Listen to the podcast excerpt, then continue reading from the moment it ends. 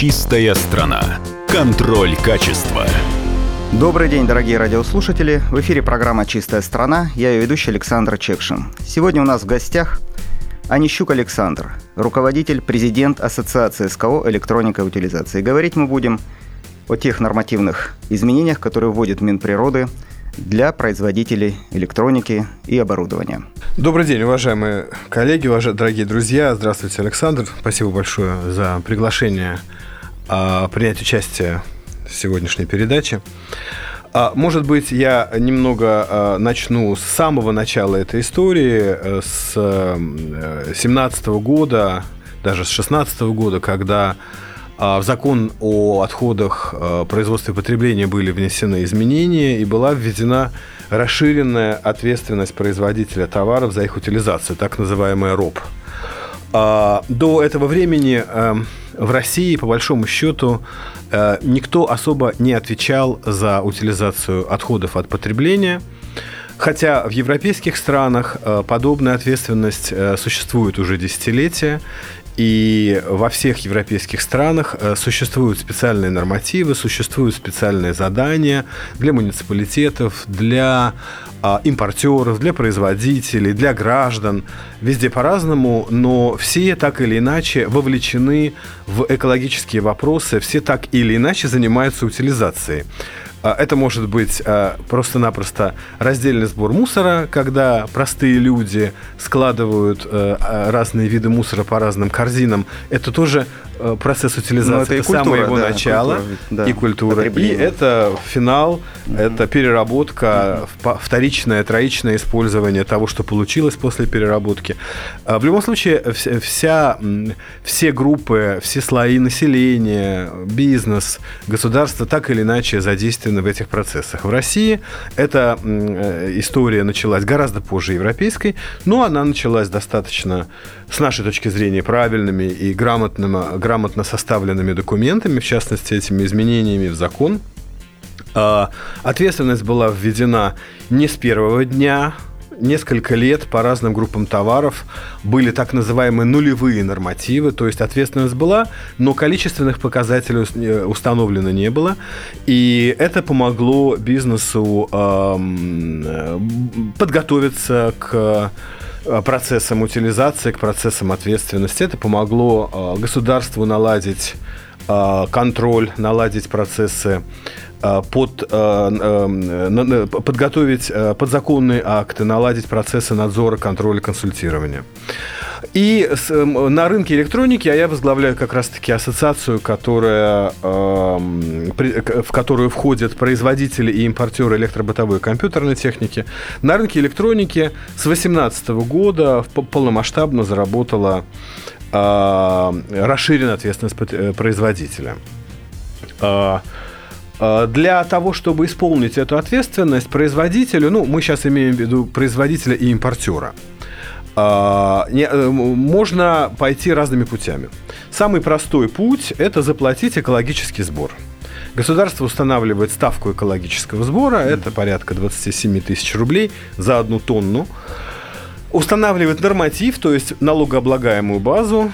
В этом году это 15% от веса выпущенного в оборот, угу. произведенного или импортированного умножаешь 15% веса на ставку экосбора, получается сумма, которую ты должен заплатить, платишь государству, и по большому счету твоя ответственность исполнена. Но тут очень важно, чтобы мы понимали, что она не просто так исполнена, она передана государству. Да, кто-то должен утилизовать. Все равно кто-то должен да. найти эти холодильники да. и утилизировать. Да. В данном случае государство. И за эти процессы, за то, чтобы найти этот холодильник угу. и его утилизировать, заплатил импортер или заплатил производитель. А, другой путь – это открыть собственное предприятие по переработке, но это сложный путь. В мире таких а, организаций очень мало. Я знаю только одну, наверное, крупную организацию, это Panasonic, mm. которая самостоятельно занимается утилизацией. У них в Японии есть большой завод, в Европе был, по крайней мере, завод. По идее, это не профильный бизнес. Это, это же... не профильный бизнес, но вот э, Panasonic пошел по этому пути, и у них это получается, но все остальные э, компании самостоятельно не утилизируют, все остальные производители так или иначе участвуют либо деньгами, либо как-то еще в утилизации, но не самостоятельно. Но такой путь есть, и закон наш э, дает такое право. Э, на других рынках, возможно, это востребовано.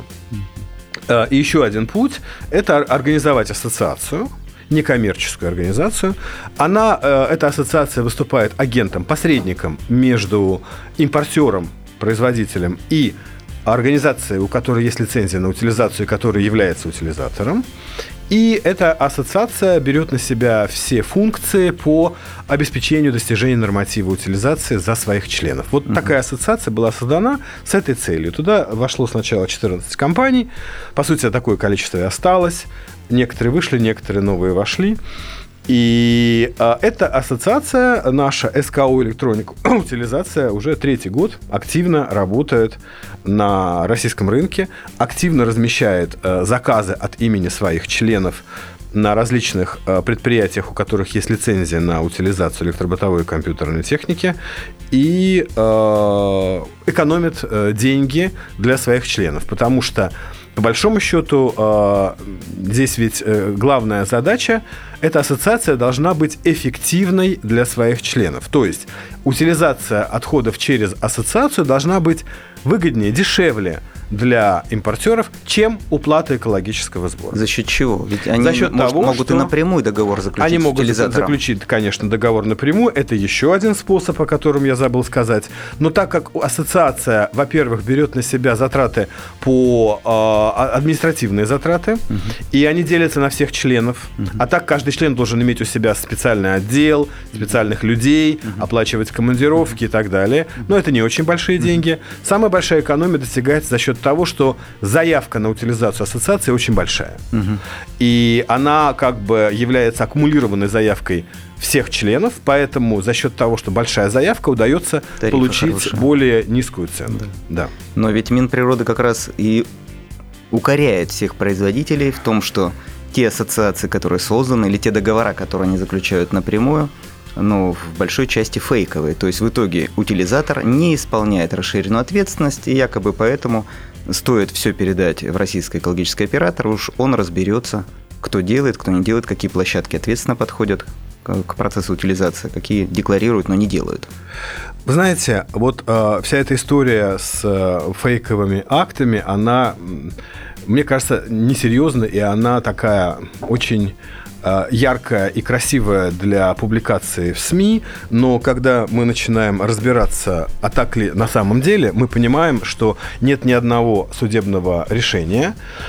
Мы не слышали ни об одном э, заведенном по э, представлению Росприроднадзора уголовном или каком-то там другом э, административном деле. Дело в том, что э, я сейчас буду говорить все-таки об утилизации электроники. Утилизация электроники – это лицензируемый вид деятельности. Это отходы четвертого класса опасности. А, все процессы, связанные с этими отходами, лицензируются, начиная от сбора, продолжая транспортировкой, заканчивая утилизацией. Что такое лицензия? Лицензия – это государственное разрешение. То есть компания, которая получила лицензию, она прошла специальную проверку. Ее государство проверило, более того, после получения лицензии ее государство постоянно продолжает проверять, мониторить ее деятельность. Поэтому говорить о том, что на рынке сегодня, на рынке переработки отходов электроники массовые а, фейковые акты, значит говорить о том, что а, государство покровительствует этим фейкам. Потому что все участники этого процесса имеют государственное разрешение. Логично. Мы не слышали о таких угу. случаях, правда вам скажу.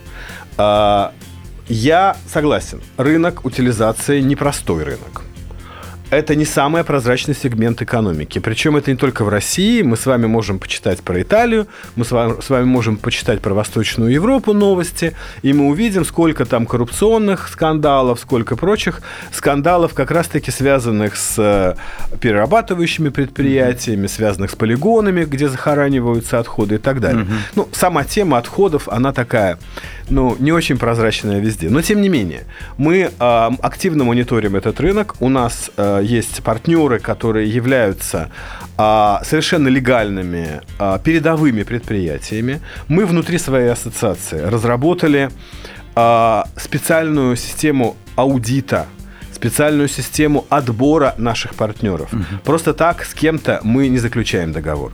Мы э, проводим э, сначала встречи, потом мы ездим на предприятия, мы приезжаем на в течение года несколько раз на предприятие, мы приезжаем на предприятие по переработке даже без объявления о том, что мы приехали. Наши договоры с ними это позволяют нам делать, и мы просто проводим ревизию и аудит. покупатель. Как тайный покупатель, совершенно верно. Поэтому мы э, не знаем о том, что творится на других рынках, потому что мы ими не занимаемся. Но на нашем рынке мы знаем точно, по крайней мере, те предприятия, с которыми мы работаем, отвечают за каждый килограмм э, собранного и утилизированного, э, собранного и утилизированного. И э, мне кажется, что разговоры о фейках это такие, в общем-то, ну, спекуляции. Для чего они делаются, надо спросить тех людей, которые об этом говорят. Но, вы знаете, мы активно участвуем в дискуссиях. И последние месяцы эта риторика уже поменялась. Угу. Мы уже очень редко слышим о том, что страна и рынок э, наводнен фейковыми актами. Это сложный и большой разговор. Да. Наверное, его нужно продолжать, потому что чем больше мы говорим о том, как решаются экологические проблемы, тем меньше будет ощущение, что ничего не делается, и больше будет доверия и со стороны государства, и со стороны нас, покупателей, к бизнесу, который ответственно относится к утилизации отходов. Спасибо вам большое. Спасибо вам большое. Чистая страна. Контроль качества.